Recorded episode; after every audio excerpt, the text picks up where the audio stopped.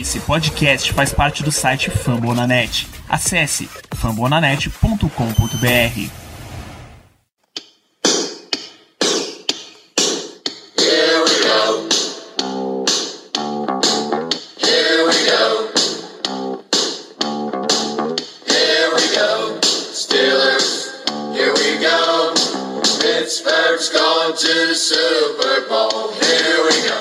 Muito bem, pessoal, estamos começando mais uma edição do Black Yellow Brasil Podcast, o episódio de número 157 desse programa que fala sobre o Pittsburgh Steelers para todo o Brasil, direto de famonanet.com.br, Spotify, iTunes ou do seu app preferido, porque hoje, meus amigos, o tema é Fantasy Football, mas o tema é muito específico, a gente vai falar de Fantasy Football do Pittsburgh Steelers. Para você, amigo ouvinte, saber o que é que, o que esperar da nossa equipe para essa temporada. Para isso, temos a presença, como sempre, da chefia Ricardo Rezende. Seja muito bem-vindo de volta a esse programa. Como sempre, uma satisfação enorme estar aqui com os amigos ouvintes. Primeira vez nessa, na história do Black Yellow Brasil, em 157 episódios, que vamos fazer um dedicado ao Fantasy Football. Ah, quando surgiu a, a ideia essa semana no nosso QG, foi muito bem aceita. É, vocês estão acostumados a ouvir nossos episódios de temporadas anteriores, sabem que agora estamos extremamente envolvidos, geralmente, com a famigerada turma do Terrão, que ainda dói meu coração não tê-los é, para acompanhar diretamente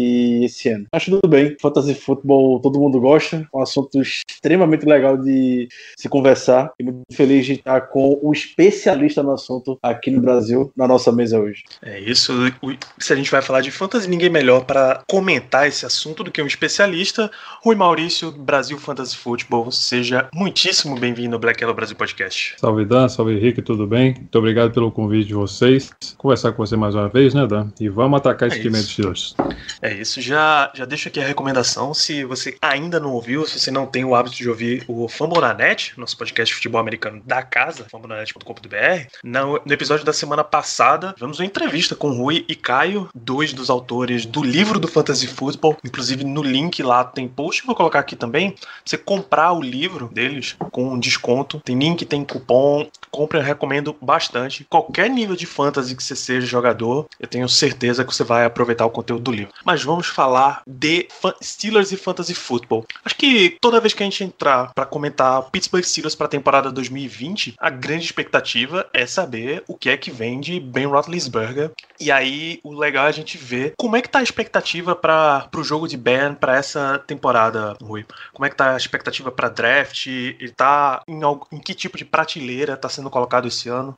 Dan, ele está sendo colocado numa das prateleiras mais baixas, né? A, a expectativa tem sido baixa, o pessoal quer saber se ele vai voltar, se vai fazer uma campanha inteira. É, a campanha do Pittsburgh não é das mais fáceis, né? Eles contam com o, o- o Baltimore Ravens, por exemplo, às vezes esse, esse ano, e, e outros times também. É um calendário de, de médio para difícil, que é possível fazer uma boa campanha, mas assim, quarterbacks são muito dependentes né, do- dos times que eles enfrentam, então tá muito barato pegar o, o Big Ben no draft, e ele é uma das melhores opções nesse caso para a gente buscar no draft nas últimas rodadas, dado a qualidade que ele tem, da sua linha ofensiva e tudo que ele já mostrou na sua carreira. Isso, como o Rui bem lembra, tem, tem confrontos pesados. Tem pro calendário dos Steelers esse ano, a gente tem confronto com, com o Baltimore Ravens na semana 7 em Baltimore e 12 em Pittsburgh. É, são times que geralmente o mando de campo não, não faz grande diferença. São jogos duros, independente de onde esteja jogando. Eles costumam até inverter essa, essa ordem aí. Então, você já sabe que são duas semanas. Ainda mais a semana 12, que é a semana que você tá muito perto de playoff, ou seja, você tá na, na beira de definir quem vai e quem não vai. É bom prestar atenção nesse, nesse tipo de coisa. Mas, em questão dos Steelers mesmo, Ricardo, até aqui as expectativas são completamente positivas para Big Ben, né? A- até então ele tá até à frente, diria, pelas entrevistas que já rolaram nas últimas semanas, nesse início de training camp no Heinz Field. Ele tá à frente do esperado dentro do prazo de recuperação dele. Então, tá treinando normalmente, já tá lançando bolas. É, na semana passada deu uma entrevista falando que não esperava que após os treinamentos ele estaria se sentindo tão bem. Então, assim, já pode se considerar que o Big Ben tá, tá saudável e como o Rui bem, bem pontuou, é, atrás de um, de um OL que é experiente, só, tá, só perdeu um jogador, que foi o Raymond Foster, que se aposentou.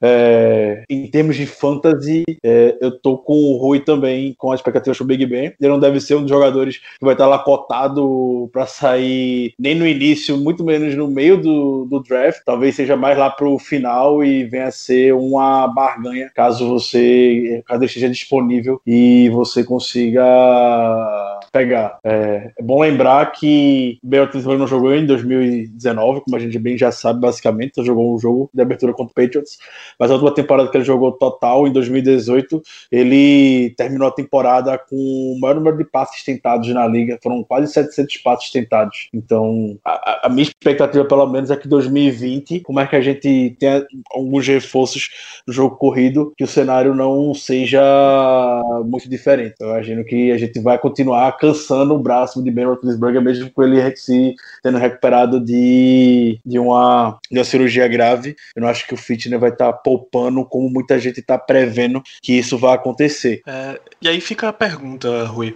Com toda essa expectativa em torno da saúde do Big Ben, com esse depoimento do Ricardo de que ele deve ser realmente bem utilizado, o que, é que você diria para o amigo ouvinte que ele está pensando, botando ali no fundinho da mente dele que talvez ele possa, sei lá, no antepenúltimo round, antes de pegar uma defesa, antes de pegar um kicker, ir lá e deixar Mason Rudolph no banco para caso o Ben se machuque, ele tenha um quarterback titular para escalar.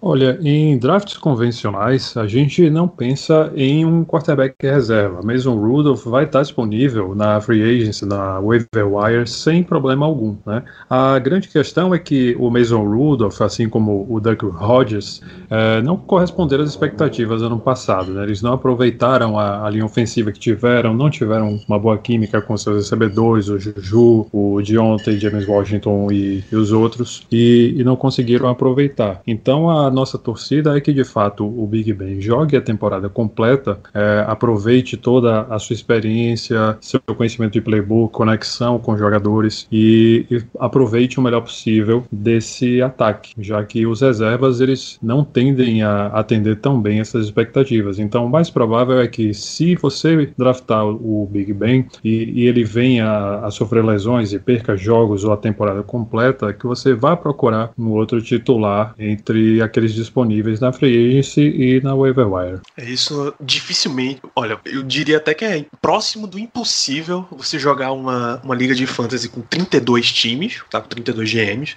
Então, você certamente vai ter quarterbacks titulares disponíveis nessa liga, independente do nível de desempenho dele deles que vão estar melhores do que Mason Rudolph, se você quiser assumir. Hum. O único caso possível é, vamos lá, uma liga de 16, 20 times em que a maioria dos, dos jogadores pegam mais de um quarterback. E aí, realmente, entre os titulares não tem mais ninguém. Mas aí, uhum. você já tá perdido de qualquer forma. Não, não vai nesse papo de handcuff, de garantir o reserva de Ben Roethlisberger num draft de fantasy, pelo amor de Deus. Com certeza. Isso. Mas o, o recheio mesmo de, de fantasy football tradicional não tá em quarterback. Não à toa, o já mencionou que Ben Roethlisberger você pode pegar tranquilamente pelas, perto das últimas rodadas. Então vamos falar de skill positions e a primeira grande questão que vem aqui é a posição de running back. É, deixa eu ver primeiro com você, Ricardo, na verdade. James Conner, a gente sabe que na visão do Steelers está garantido. Esse ano não vai ter nem quantidade de treino suficiente para que qualquer outro passe à frente dele, tome essa vaga de titular. Mas você espera que Conner seja o cara que vai carregar o piano do time e ter um monte de corrida, ou pelo menos a maior parte das jogadas de corrida da equipe? Ou os Steelers devem adotar uma postura de começar a distribuir isso? Olha, Danilo, é... há anos, isso desde a época de Le'Veon Bell, quando a gente queria vê-lo, ver o DeAngelo Williams bem envolvido no ataque terrestre do Steelers. É, a gente fica na expectativa de ver esse running back por comitê, por comitê porque de fato é incrível quando o, Steelers pega um running back, bota ele para queimar a sola do sapato, literalmente. Foi assim com o Le'Veon Bell, quando o James Conner eventualmente assumiu a posição, foi assim, veio a se, a se machucar. É, e eu acredito que para essa temporada 2020, finalmente a gente vai ver mais esse, esse corpo de running back por comitê. É uma tendência na NFL hoje. A gente viu o, o 49ers, principalmente na temporada passada, tendo bastante sucesso pela liga. Então, é, eu acredito que a gente vai ver um equilíbrio maior com, entre carregadas. Até gente vendo alguns movimentos do Steelers no draft, selecionando o McFarland. A gente viu ir no mercado agora há pouco atrás do Wendell Smallwood, running back experiente.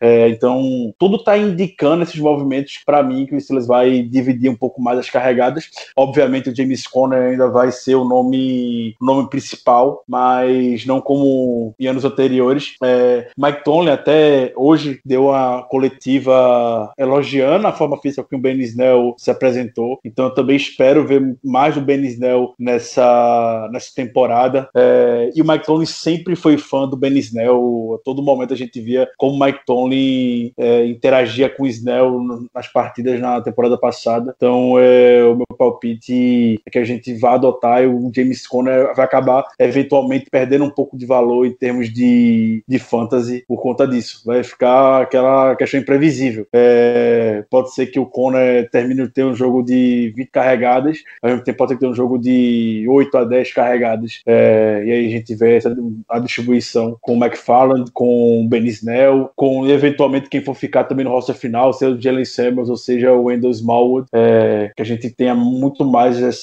tendência, pelo menos essa é a minha expectativa. Beleza? E aí, Rui, essa expectativa de um pouco mais de divisão de, de carregadas mexe em alguma coisa com o, com o estoque do James Conner no, no Fantasy? Ele ainda continua sendo um dos caras mais altos a ser draftados normalmente? Como é que tá essa expectativa? Então, quando a gente olha para a posição média de draft, o James Conner tá onde o pessoal está esperando que ele venha desempenhar esse ano, de acordo com tudo isso que o Ricardo falou, como um, um running back 2, né, com teto de running back 2 alto, é, mas sendo draftado como running back 2 baixo para running back 3. Né, então, assim como o Big Ben, o capital dele também está barato. Então, o James Conner está saindo depois da terceira rodada, a depender da, das ligas de fantasy. E se ele estiver saindo na terceira rodada de algum draft, está saindo é, muito antecipadamente. Alguém está fazendo um reach, né, tá, tá subindo demais para pegar o James Conner pelo valor proposto que ele tem esse ano. Mesmo com a linha ofensiva competente que o Pittsburgh tem e tudo mais, a preocupação com lesões é muito grande e esses nomes que chegaram na equipe podem de fato tomar uma porcentagem interessante de volume, não só nas carregadas, como nos alvos também. Então, nesse caso, vale a pena o, jogador começar a olhar para no ponto mais à frente de draft para Ben Snell, Anthony McFarland Jr. ou Jalen Samuels. Exatamente. Desses nomes aí, o mais interessante ou que tem a maior possibilidade de teto é o Anthony McFarland.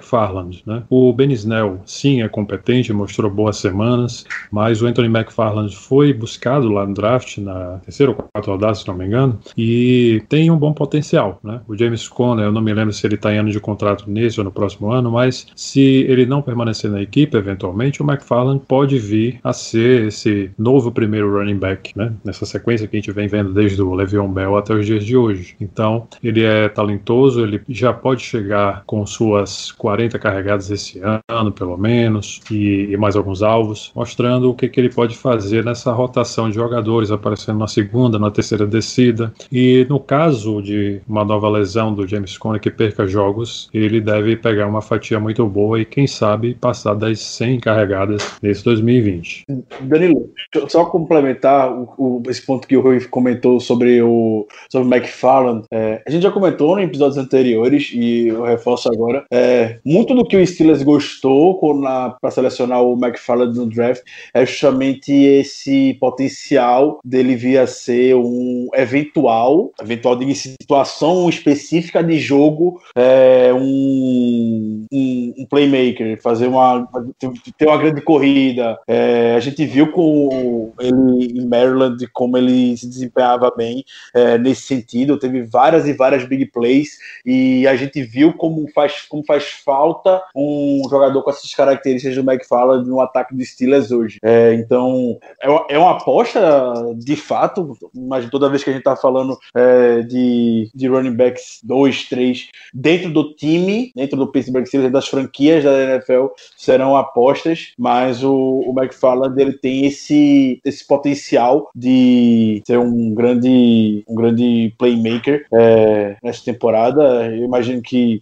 é, é uma necessidade que o gente precisava de velocidade. A gente viu como sofremos na temporada passada sem ter um running back um pouco mais veloz. Não à toa foram atrás do Carrot White, que já chegou e já conseguiu até ter certo espaço, ter certo sucesso junto com a franquia. Então, o McFarland, que é melhor do que o Carrot White, pelo menos com base no que a gente já viu do McFarland em Maryland, vindo do college football, chega com melhores credenciais, podemos dizer. É, então, a gente pode eventualmente ver bons momentos dele sim. É, e só sobre o, o, o Benisnel, né, só uma leve atenção que eu tenho a sensação que ele pode ser um jogador muito utilizado em situações de gol, coisa que a gente teve muita dificuldade na temporada passada, e talvez agora com a chegada do Derek Watt para a posição de fullback, é, o Steelers volta a usar mais a, a formation para situações específicas para entrar na, na end zone. O Steelers sofreu muito na red zone na temporada passada, é, então o Benisnel deve ser o cara dessas situações. Eventualmente pode vir anotar alguns touchdowns também. Tomar essa situação de running backs, a outra grande posição, posição bastante visada em drafts é a de wide receiver, e aí o Steelers tratou de reforçar também essa posição, ainda que tenha, ainda que seja uma posição de muitas interrogações esse ano. Você tem Juju Smith-Schuster, que até esse momento ele é colocado como wide receiver número um, tá? por experiência, por produção total, etc. O nosso número 2 para esse momento tá Deontay Johnson, já por, por ter ultrapassado James Washington desde a última temporada. O número 3 é o próprio Washington, e aí você tem a adição de um calouro em Chase Claypool. Daqui para baixo, eu diria que é meio que é até difícil se considerar em questão de fantasy.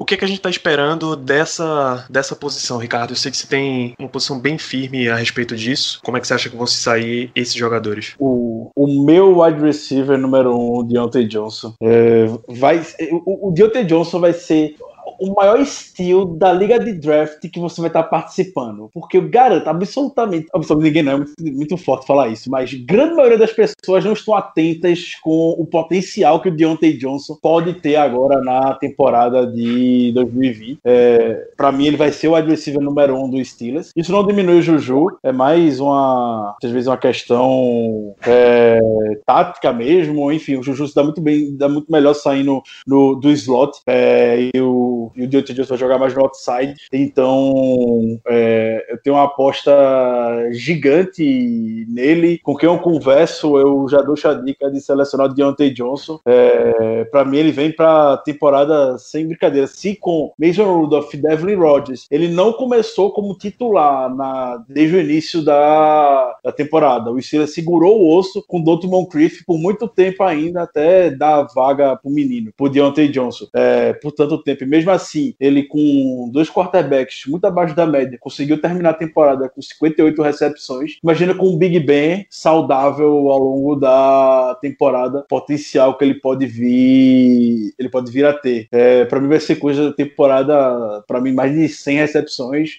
mais de mil jardas, é, mais de sete touchdowns na conta para ele. Óbvio, vai depender sempre da saúde do, do Ben Roethlisberger. Então, os rankings geralmente que eu vejo não, não identifico o Deontay Johnson na posição que deveria estar. Nem entre os wide receivers segundanistas, o Deontay Johnson é lembrado geralmente. O pessoal lembra mais do Metcalf, do A.J. Brown. É, e ainda mais a chegada do Ike Hilliard para o cargo de wide receiver coach do Steelers, a gente sabe como ele gosta de trabalhar com esses nomes mais jovens, então eu imagino que ele vai conseguir desenvolver o Deontay Johnson para ter uma boa relação com o Big Ben. Isso reflete as expectativas de draft, Rui? Como é que tá, pelo menos a relação entre Juju e Deontay Johnson Bom, é, o Juju ele está sendo visto como um claro wide receiver 1. Ele está sendo draftado cedo nos primeiros rounds, é, não como um dos melhores, mas como um wide receiver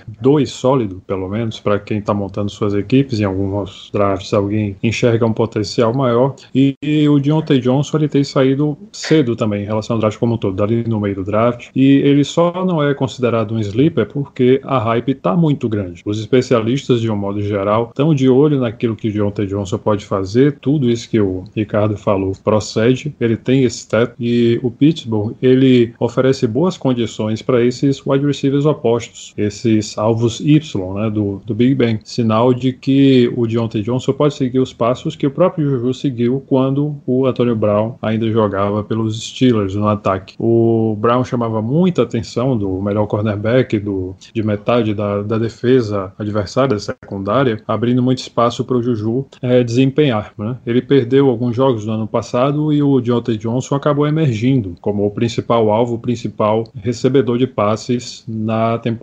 Ou seja, nesse ano 2020 a perspectiva é ainda melhor. Se o Deontay Johnson conseguir uma, uma parcela significativa dos alvos do Big Ben no ano completo, como o, o Ricardo já falou, ele tem com certeza um, um piso também de wide receiver 2 com potencial até de repetir o sucesso de 2019 sendo, mais uma vez, wide receiver 1 do time. Esse teto é possível. A gente não pode garantir que isso aconteça porque, obviamente, temos um wide receiver 1 na frente dele, alguém que, em condições normais de temperatura e pressão, deve ser o alvo principal, aquele mais buscado na maioria das situações de passe é, iniciadas pelo Big Ben. Mas Deontay Johnson é um valor interessante para se buscar ali no meio do draft entre as rodadas 6 e 8, não mais do que isso, porque ele está sendo muito bem visado. É isso, são dois jogadores que realmente chamam atenção e aí você compara, né? Running back, tradicionalmente, você tem o número um do time chamando muito mais atenção para draft e os outros você fica, você vai pegando mais para baixo na expectativa de se der algum problema com o titular. Para wide receiver não, você pode ter, você pode pegar um pouco mais à frente um wide receiver 2 de uma equipe e ele te dá a pontuação com consistência o suficiente para você ir mantendo ele durante a semana no time titular, já que nem to várias das equipes trabalham com mais trabalham bem com mais de um wide receiver. Uhum, exatamente. No caso da, da AFC Norte, que é onde nós estamos aqui discutindo, a gente tem dois times é, com situações ambíguas e outros dois times com situações mais claras. Né? Aqui no Pittsburgh, o, o James Conner, nas melhores condições, tem uma situação clara de comandar a maior parte do volume do jogo terrestre uma parte do jogo aéreo. Lá no Cincinnati também tem o Joe Mixon e nos outros backfields de, de Baltimore, a, a situação é, é, muito ambígua, né? com Mark Ingram, com Gus Edwards, com J.K. Dobbins, todo mundo que chegou. E no Cleveland Browns você tem o Karim Hunt como um, um nome muito proeminente para participar de várias descidas dividindo com o Nick Chubb, mas sobretudo pegando muito o jogo aéreo também. É isso, e aí recebemos a participação especial de Caio Ribeiro, que nosso programa é também de Brasil Fantasy Football. Tudo bem, Caio? Bem-vindo ao Black Yellow Brasil Podcast. Muito feliz de estar aqui, com, sendo Steelers, né? Então estou mais feliz ainda de poder participar com vocês. Desculpe a demora aí para aparecer. Não, sem problema. A gente já deu uma passada em questão de quarterback, running back, wide receiver. Você quer dar um resumo das suas expectativas para essas posições? Cara, Danilo, é... fala um pouco do que vocês falaram. Aí a gente vai inferindo, é melhor? É isso, pode ser. É, quarterback tá bem claro que Ben Roethlisberger não só vai ser titular, como vai ser muito utilizado. Não deve ser poupado, não deve entregar muito a bola para corridas, porque ele é o senhor Pittsburgh, né? Com certeza, com certeza. É, e não tem ninguém ali que conseguiu fazer algum. Eh, convencer, né? Além disso, falando de fantasy, né? Nosso, puxando logo pro nosso lado, o Ben Roethlisberger, o Big Ben, é, é um cara que a gente aposta. Eu e o Rui estávamos fazendo um draft hoje, ele tava querendo pegar, acho que é Gardner Michel. Eu fiz, olha o Big Ben ali, rapaz. Quando ele, quando ele funciona, ele funciona bem pro Phantom. E ele funciona bem pro, pro nosso Steelers aí. E eu tenho boas expectativas aí nesse ano para ele. Com relação, é, a gente tem um backfield que tá aí. É, James Conner, não sei o que é que você acha, Danilo, mas James Conner é um cara que ainda não me convenceu totalmente. Tem um, um, assim, uma tendência à lesão e eu fico muito com o pé atrás, né? E aí a gente tem aqui nomes que vem chegando. Ben Snell, ano passado, não foi um cara que conseguiu convencer plenamente, mas pode ser bem usado. O que eu gosto muito dos Steelers é que o backfield sempre tem uma perspectiva muito boa para se desenvolver ao jogo, né, se tiver o talento. É, o Anthony McFarland, que, que, vem chegando aí, tem talento para ser um bom cara aí para esse backfield. Eu acho que, é óbvio, não dá para apostar nele logo de cara, mas é um cara que deve ir bem também. Perfeito. E sua expectativa de wide receiver 1 dos Steelers é, cai para Juju ou cai para Deontay Johnson? Cara, o Juju ainda é o cara, né? Pra gente pensar em, em, em wide receiver 1, apesar de que o Deontay tem um, tem um desde o ano passado teve um, apareceu muito bem, né, cara? Foi um cara que apresentou um talento enorme, mas eu vi muito também o talento que o Juju apresentou no primeiro ano. É, não dá pra gente inferir em 2020, tomando muito por base é, o que foi 2019, né? Porque teve lesão de Juju, teve, teve é, tu, o Big Ben saiu, é, o quarterback, é, o mesmo, não, não, não foi um cara que conseguiu colocar jogo em prática, então, assim, não dá para analisar e hoje dizer. Eu ainda acho que o Juju é o primeiro, é, é, acho que o Deontay tem um talento enorme, pode ser que se sobreponha, mas eu ainda ficaria com o Juju na minha aposta de primeiro wide receiver do time. Perfeito, então passamos por essas três posições, a outra grande posição de, a última, aliás, posição de skill positions que a gente precisa avaliar é a posição de tight end. Não é, tradicionalmente você tem uns, ultimamente, aliás, você tem uns três ou quatro nomes que te rendem com consistência na posição, nenhum deles é do Pittsburgh Steelers mas esse ano a gente tem, tem reforço. Além de Vince McDonald, que era um jogador sólido até, mas não, não espetacular, você tem Eric Ibram, que inclusive foi um dos, dos bons nomes para fantasy no ano passado na posição de Tyrande, pelo menos no começo da temporada. O que é que a gente tem expectativa para esses dois, Ricardo? Vince McDonald, Eric Ibram, você acha que os dois vão ter utilização muito forte esse ano? O Eric Ibram chegou com o único objetivo, podemos dizer, não o único objetivo, mas o principal, melhor falando, de melhorar o ataque na red zone. É, a gente sabe que o Eric Ebron nas últimas temporadas ele vem se mostrando muito bem nessa região do campo e o Steelers em 2019 foi o pior time da liga é, nas 20 jardas finais, apresentou muita dificuldade de entrar na, na end zone. Então eu, eu imagino que o Eric Ebron venha a ser um, entre aspas, um artilheiro é, em termos disso. Acho que ele vai ser muito bem aproveitado pelo Big Ben nessa região do campo. É, se a gente foi o pior time na temporada passada na Red Zone. Em 2018 a gente foi o melhor com Big Ben. Então a adição do Eric Ebron vai estar reforçando ainda mais isso. Até no nosso QG, a gente estava conversando sobre fantasy essa semana e surgiu o nome do Eric Ebron para ser uma adição estratégica no draft e vai ser um dos nomes que eu vou estar de olho. É, o Vince McDonald, todo eu gosto, eu gosto dele, é um jogador sólido, de fato, como você fala, Danilo, mas para termos de fantasy fantasy zero confiança, não foi, não foi bem utilizado em anos anteriores, é, sendo bem honesto, tá até hoje por conta que a nossa, nosso depth não tá tanto essas coisas assim. É, até pensei que o Vance McDonald poderia ser cortado nessa temporada, que ele abriu um, até um, um, um bom espaço de cap e zero dead money, mas decidiram manter. Não acho que ele vai ser muito utilizado, o que é uma pena porque eu gosto, eu acho o McDonald's bem, bem sólido. Então, eu nem, eu nem olharia pro McDonald's em termos de draft, focaria no, no Eric Ebron, por essas razões que falei, por conta da Red Zone. Lacaio, inclusive, deixa eu começar com você, já que a gente vem tocando a bola aqui com o Rui. Qual é a, qual é a situação de, de Tyrene dos Steelers pra Fantasy? Quem tá com, quem tá com, visto com melhores olhos? Quem tá à frente nessa história? É, realmente, eu acho que o Ricardo resumiu aí muito bem essa,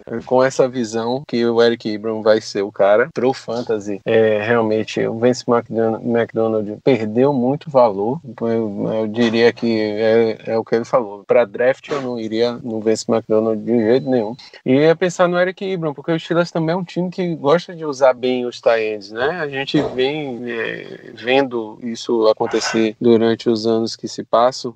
E o Steelers usa bem os Tyrants. Como o Eric Ibram é um cara que se sobrepõe na red zone, ele vai ter uma perspectiva de touchdown melhor. É, não acho, não, não, ainda não consegui vislumbrar se ele vai ter realmente essas jardas, é, essas corridas. Eu acho que ele vai ser realmente um cara que vai depender muito da red. E isso é um pro, pro fantasy é uma coisa que deixa um déficitzinho, né? Porque se o cara que depende muito de touchdown pro fantasy acaba sendo um jogador que você vai deixar ali para baixo para escolher mais embaixo. Então, se eu escolhesse ele, eu ia escolher lá embaixo no fantasy. Realmente não é um cara para você escolher nem no meio do draft, é, nem acima, é, lá para baixo, né? Nem, nem do meio, assim, é, já no final. Eu escolheria ele já no final por conta dessa questão que eu acho que ele vai ser muito dependente de touchdown pro fantasy. É isso, Rui. Então você também fecha com, com essa mesma visão do Caio, né? Com certeza. É, quando a gente traz o Eric Ebron pro nosso time, a gente não pensa num bloqueador. A sorte dele é que a linha ofensiva de Pittsburgh já é boa o suficiente, embora não seja plena, um Tyrant sempre ajuda, na questão dos bloqueios. Então, quando o Eric Ebron estiver em campo, muito provavelmente ele vai estar correndo rotas. Isso é positivo em termos de fantasy, mas o Eric Ebron também vai concorrer nesses alvos com muitos outros alvos competentes, principalmente o trio de wide receivers, quando o, o time entrar numa formação como essa, com o Tyrande e com três wide receivers. Ele não é muito forte no bloqueio, portanto, ele não vai ter tantas oportunidades assim de play action e, e situações em que o Tyrande se coloca como uma, uma, opção a mais, com mais snaps em campo, como a gente vê os principais Tyrands da liga fazerem isso, aqueles que sabem bloquear tão bem quanto recebem a bola. Então, isso diminui um pouco o potencial do Eric Ibram e faz com que ele seja um Tyrande um baixo ou um segundo Tyrande interessante para quem busca um flex nas últimas rodadas ou em ligas em que você obrigatoriamente deve escalar mais de um Tyrande. Aí o Eric Ibram se torna um nome relevante. Na gloriosa liga de cinco Tyrands, Eric Ibram vai ser um sucesso. Eita, é verdade. Vai, Vai ser, ser escolhido no segundo homem. round. Já no segundo round ele tá lá, cara. Pode ter certeza. Eu, Rui mesmo vai draftar ele, eu não tenho nem dúvida. Ah, Ricardo, uma dúvida que me passou aqui nesse momento. A formação mais vista pelos Steelers deve ser com dois wide receivers e dois tight ends em campo? E aí, no caso, Juju e Deontay Johnson com Vince McDonald e Eric Ebron? Ou você espera ver isso mais em situação de goal line mesmo? E aí metendo o Chase Claypool na história? Eu não acho que a gente vai ser a formação que a gente vai ver mais em campo nessa temporada. Ficaria surpreso se o Steelers adotasse essa formação com dois tie-ends. Nunca foi no, no histórico é, do Steelers fazer isso. Por mais que tenha agora dois alvos com um valor de contrato bem razoável, é, não acho que o Fitch nem o Tony vão adotar essa postura é, a- agora. Ficaria bem surpreso. É, imagino que a gente vai sim usar mais o Deontay Johnson aberto de um lado, o Washington Claypool aberto do outro e o Juju saindo do, do slot com um tie é, em campo. É, para mim, a escolha do Claypool ser tão. O Chile selecionar um wide receiver tão alto no draft não era uma expectativa que eu particularmente tinha. É, e para mim, uma das principais justificativas disso acontecer é ter um alvo no outside é, que consiga puxar o Juju para sair do slot, que é onde ele tem já mostrou ter mais sucesso, em, como foi em 2018 e também mostrou ótimos flashes no ano de rookie. Então, eu ficaria surpreso se a gente fosse ver dois tie-ends com frequência em Pittsburgh. Eu também concordo. Não acho que é um, um esquema que é usado normalmente, não. É, talvez só se a gente for con- considerar que o Claypool é, é quase um tie né, Ricardo? Aí eles usarem assim pelo tamanho dele e tal. Tamanho ele tem. Tamanho ele tem. Então, não, cara, ele é, ele é pratica, eu- a gente faz lá no, no BRFF, assim, a gente analisou, né, esses hooks todos, e, cara, o, o tape dele é, ele é um tie Ele sai levando todo mundo na frente, assim, pá, pá, pá, pá, tal. Então, é, é um cara que daqui a pouco transforma até em tie por aí, né? Eu acho que não vai ser essa, mas voltando ao que a gente estava falando, a expectativa também que eu teria é essa, tentando abrir, eu acho que eles ainda vão insistir alguma coisa no James Washington, apesar de que ano passado foi realmente difícil poder confiar nele. Mesmo assim, pelo menos para tentar desviar a atenção e mais, vão tentar fazer isso. Perfeito. E baseado no, no desempenho da defesa que o Steelers teve teve no ano passado. A gente deve ver muita gente tentando se antecipar aí e pegar a defesa dos Steelers em rounds, supor, um draft, um draft de liga standard tradicional tem umas 15 rodadas. Você vai ver pessoas pegando lá, na décima rodada. Você vai ver gente fazendo isso. Eu não tô de forma alguma recomendando que, que as pessoas o façam. O que, é que vocês diriam para as pessoas que estão olhando bem a defesa de Pittsburgh pelo desempenho do ano passado? Olha, defesa é, é um cenário especial, né? No geral, a gente recomenda que o jogador ele busque defesa junto com o kicker lá no finalzinho do draft. Mas se você vê o, o Steelers lá disponível, né, como provavelmente uma das 10 melhores defesas para fantasy, pelo menos na minha opinião, o, o Steelers vem sendo assim consistentemente, é, você poderia buscá-lo. Né? Se você quer buscar uma defesa para você manter o, o, durante a temporada inteira e depois rotacionar, deixar no banco, pegar uma outra defesa numa semana de bye, numa situação é, mais complicada no calendário, eu acho que os Steelers vale a pena, tem valido sempre a pena como uma defesa titular, digamos assim, né, em termos de fantasy. O calendário esse ano não é tão favorável assim, mas pelo menos metade dele ali, considerando principalmente é, que os Steelers vai enfrentar a, a AFC Sul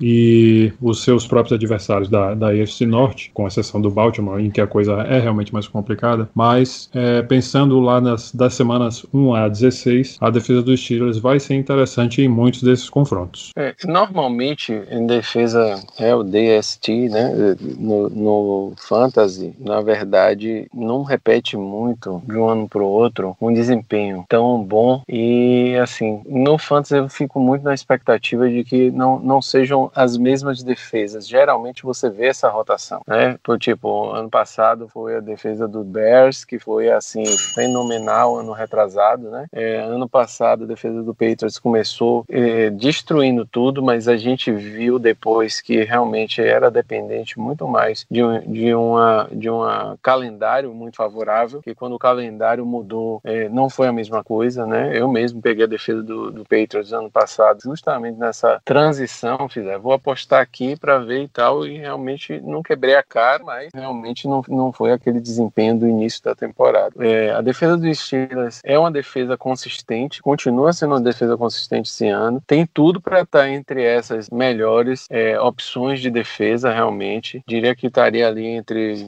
talvez os top 5, até entrando no top 5 ali nessas é, seguintes, com relação à pontuação para fantasy como conjunto. O que me empolga mais é, é, são as ligas IDP para defesa dos Steelers, né? Pela quantidade de talento que, individual que a gente tem nessa defesa. Aí eu poderia citar aí, se a gente quiser entrar nesse no aspecto das ligas IDP, alguns nomes que seriam interessantes. Por favor, esse inclusive era, era o próximo tópico do nosso programa. Bom, cara, sim, começaria com certeza pelo TJ Watt, né? O cara destruiu ano passado. Eu acho que esse ano ele é um dos top nomes aí de, de IDP é, pra gente pensar, né? Linebacker. Ele, inclusive, tá numa posição de ADP, ADP, né? Da, da average, né? Da, da, dos drafts de fantasy. É interessante que ele não tá lá em cima, mas eu acho que ele vai ser um cara que vai pontuar muito bem. Fora ele, Devin Bush também vai ser um, um cara que eu vou apostar bastante. Se ele cair aí nas minhas ligas IDP, vou estar tá pegando. Uh, o, eu acho que o Minka Fitzpatrick vai ser um nome que vai, vai realmente ficar entre os melhores defensive backs é, para fantasy. E o outro nome que eu consideraria aqui é o Cameron Hayward, né? É um cara que é um defensive tackle. Normalmente, quando a gente fala de DP defensive tackle, não é um cara que pontua é, de forma tão satisfatória, mas a gente tem o Aaron Donald aí, não, não tô comparando, claro, o Hayward com o Donald de cara, assim, mas... Mas pode comparar, é, é o podcast mais clubista do Brasil. Pode tudo relacionado a isso. É, mas o, o defensive tackle, o, o, o Hayward, entre os defensive tackles, é um cara que tá lá nos top de escolha mesmo para IDP. É, se Rui quiser aí dar alguma outra opinião, é porque também eu, como torcedor do Steelers, vou me empolgando, vou falando aqui, já, já falei todos os nomes aí para se considerar.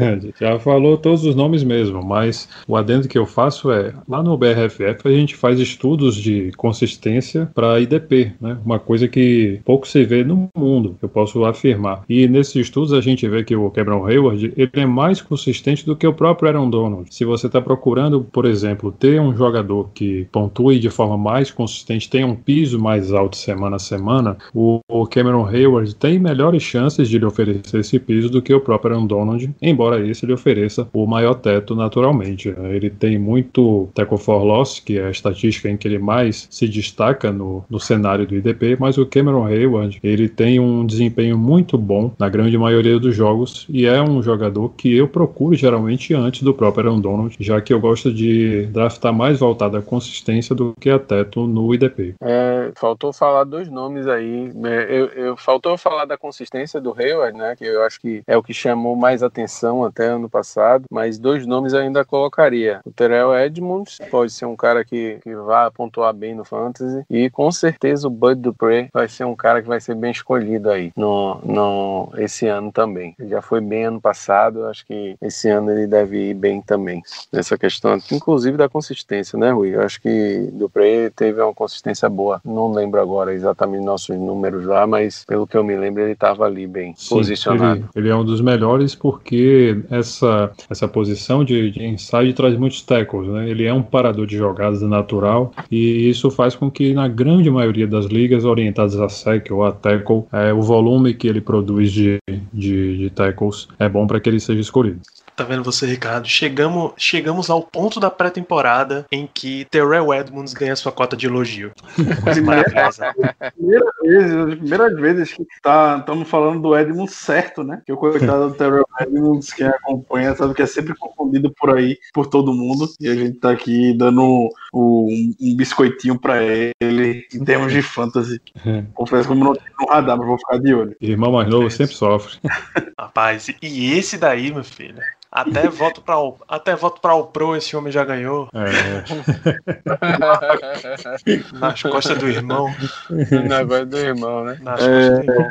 Eu, eu, só queria reforçar o nome que foi citado nas ligas IDP, que é o do, o do Devin Bush, que eu também tenho como um nome bem a, abaixo do radar que muita gente não tá vendo. Mas o Devin Bush entrando no seu segundo ano agora e finalmente, finalmente, porque não existia tanta insistência assim no McBarrow na temporada passada, é, com a dispensa do McBarrow, o Devin Bush tem tudo para ser um three down linebacker nessa temporada, então ele vai estar tá atuando em muitos snaps e o, o, a minha expectativa do salto dele é que é um dos principais candidatos para ser para ter um, um, um, breakout year, é, não só em termos de tackles, mas eventualmente fazer grandes jogadas, como já teve em alguns momentos na temporada passada, ser mais um, mais um playmaker nessa defesa. Ele foi escolhido com esse DNA é, no draft, e o Steelers subiu 10 posições basicamente para selecionar o, o jogador. Então é uma aposta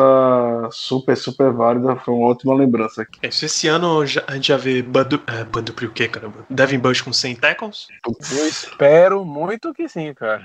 Eu também, eu também, eu também mas é, eu tenho que puxar, eu tenho que puxar aqui, que vale até uma pesquisa depois, mas faz tempo que um jogador do Steelers não termina com 100 tackles uma temporada, eu acho. Acho que o último era na época do Lawrence Timmons ainda. Acho que o Vince Williams nunca chegou até uma temporada de 100 tackles, porque a defesa do Steelers de alguns anos para cá, não só a defesa do Steelers, mas de forma geral a, a liga como um todo tá com formações muito mais dinâmicas, então é muito difícil ter, ter jogadores na posição de linebackers que a tendência de façam mais tackles, joguem os, todos os downs defensivos. Talvez o Devin Bush, justamente por essa expectativa, venha a ser o, o, o, mais próximo de chegar na temporada sem tackles, mas eu ainda ficaria um pouco um pouco receoso de cravar que ele vai ter isso. Sem contar que o Pitbull é uma das defesas mais explosivas. Então, aquilo que a gente não vê em tackles, a gente vai ver em passe defendido, a gente vai ver em sec, em tackle for loss. Eu acredito muito nisso. Bom, é isso, gente. Eu acredito hum. que acredito que a gente tenha passado por todas as posições, porque não dá para fazer prospecção de expectativa para kicker na temporada, né? e o Steelers não tem, é, o Steelers não tem competição, não tem competição para Chris Boswell, e há muito tempo não tem competição. E kicker você vai você vai jogar, uma, jogar um dado para saber qual é o que você tá afim.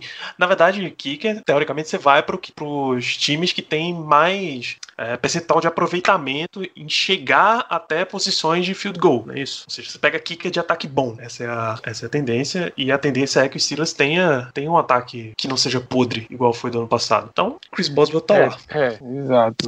Chris Boswell é um cara que tem potencial nesse aspecto. É, é, quando a gente vai jogando uh, ano a ano, a gente vai percebendo que quanto mais você usar é, stream de tanto de defesa quanto de kicker, é a melhor opção. É, uma coisa muito interessante para kicker é você escolher o cara que está jogando dentro de estádio fechado, cara, porque ele não depende de vento, não depende de, de outros fatores que podem influenciar. É, não só isso, o cara do ataque, como você falou, é, eu procuro o cara que está no estádio fechado, o cara que já tem algum talento, claro, mas é, stream de kicker realmente é o que eu faço quando eu tô jogando com kicker. O que significa que, que Boswell não é lá a melhor opção, né? Que ele joga Não. num dos estádios mais, mais difíceis de chutar da liga, que é o High É, não- você não usa isso ipsiliter sempre, mas é uma coisa que você deve levar em consideração, principalmente quando você tiver dúvida de dois, se você acha que estão no mesmo nível, no num time que vai dar oportunidade, realmente é bom você usar. Uma coisa que a gente usa muito nas, a- nas análises de semana a semana do BRFF para fantasy é o game script, né? As apostas de Vegas, elas estão certas na maioria das vezes com relação a- a- às previsões e isso aí ajuda muito a gente fazer uma projeção a cada semana. Então tá, então tá aí, gente. Temos bastante dicas. Pra gente, como considerações finais do nosso programa, eu vou abrir espaço para vocês, Caio, Rui. Acho que dá pra dividir um para cada um. Vocês, podem, vocês falam do livro do Fantasy Football, que tá à venda aí. Quem quiser comprar tem link no post. E falem do, do guia de draft desse ano que vocês prepararam. Muito obrigado pela presença de vocês. Já, já deixa o recado completo aí. Vai lá, Ruizão, você falar bonito, cara. Então, a gente tá aí com o livro do Fantasy Football, que eu, Caio e o Gabriel Cabistani escrevemos. Tá aí, a galera tá lendo, tá curtindo. É, o, o link vai estar à disposição, mas quem quiser pode procurar a gente no arroba BRF Futebol, nas redes sociais, que a gente passa o link também. A gente lançou o que é provavelmente o primeiro guia, o primeiro draft kit do Brasil para Fantasy, em que a gente montou um processo de construção de projeções. É, depois de meses de discussão, a gente chegou nesses números que vão nos apoiar como jogadores que somos e vão apoiar também aqueles que estão jogando com a gente e principalmente a turma que está se inscrevendo no nosso torneio beneficente desse ano 2020, que é o BRFF Bowl de 2020, que a gente está repassando toda a verba angariada para a Central Única das Favelas do Brasil, a CUFA, né, presidente? Isso aí, não, velho. Então o Rui já deixou o recado todo aí. Eu, pensei que ele ia acabar deixando o BRFF Bowl pra mim. Mas quem quiser jogar fantasy com a gente aí esse ano, a gente tem alguns tipos de ligas diferentes, né? Vamos ter dois tipos de ligas diferentes. É, um que é Superflex, o outro é PPR, é, usando um modelo mais tradicional, mas um inovador aí com esse Superflex aí, com tie Premium. Quem quiser um formato mais desafiador, é, pode se inscrever aí nas ligas Elite que a gente vai ter. Então, se quiserem ajudar, entrem. Se quiserem se divertir, entrem. A CUFA precisa, o Brasil precisa de, de apoio, precisa de doação, precisa que a gente é, fique engajado aí em ajudar o próximo. Obrigado, pessoal, pelo convite. Obrigado pelo papo. Né? Eu me empolguei muito aqui, eu acho, até por ser dos Steelers, mas valeu muito. Obrigado, Ricardo e Danilo. Um abração. Caio, aproveita você na condição de torcedor dos Steelers, deixa a sua expectativa de campanha pra temporada também. Cara, muito difícil.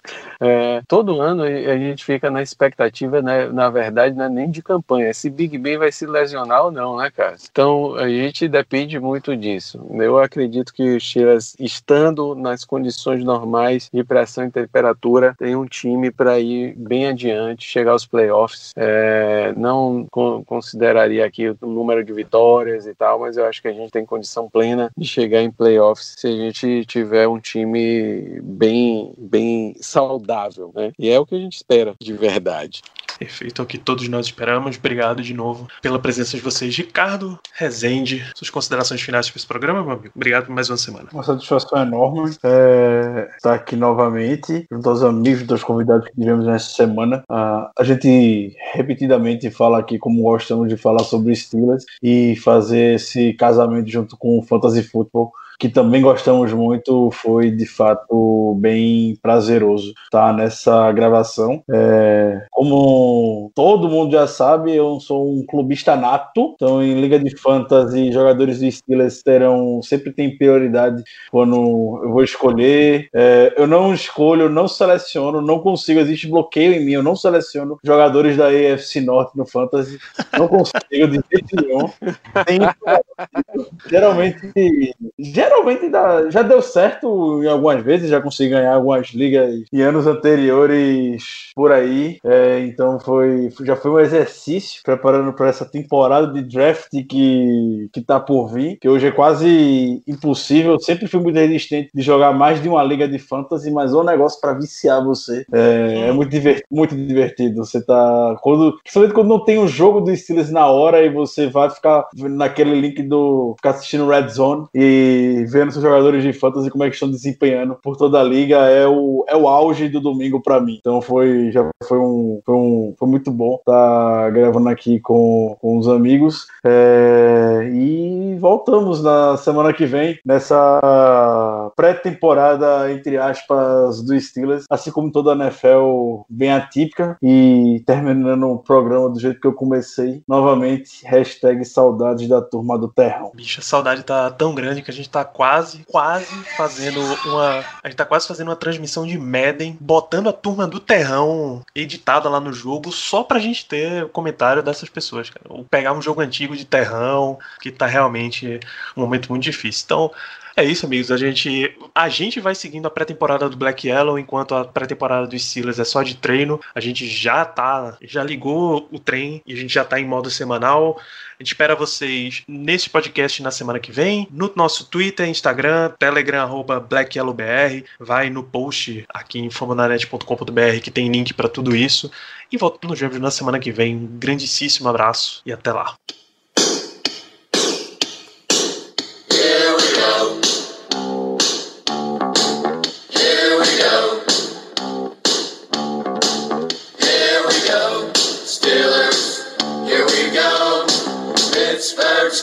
To the Super Bowl.